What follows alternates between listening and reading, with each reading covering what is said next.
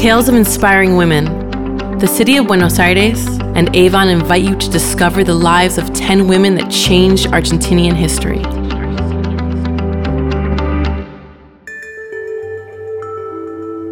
Macacha Güemes, an Argentinian patriot who fought for independence. She became the first national mediator when she sealed a very important peace agreement known as the Pacto de los Cerrillos in her homeland, the province of Salta.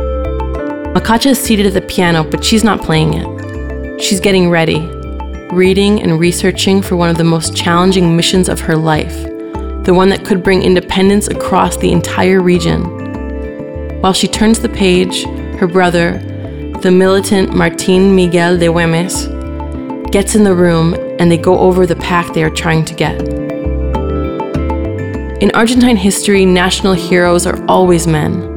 But Macacha, just like other women in history who are invisible by historians and school curriculums, she actually existed.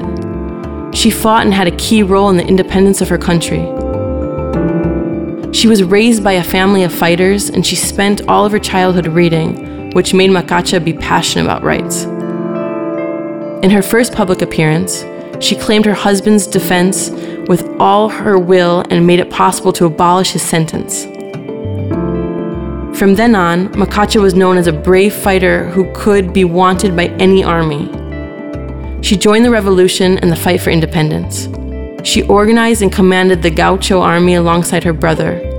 She attended to the wounded, performed espionage that could have cost her her life, and turned her house into a workshop to make uniforms.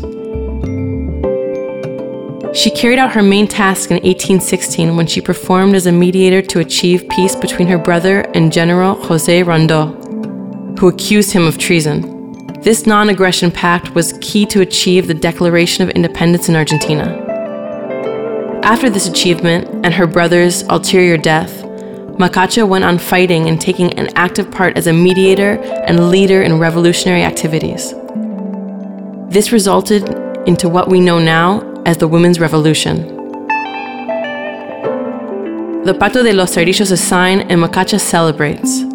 Celebrates her brother, her partner in the fight, and celebrates all the inhabitants of the land that would later be known as Argentina. It is March 22nd of 1818, and thanks to her, independence is closer every day.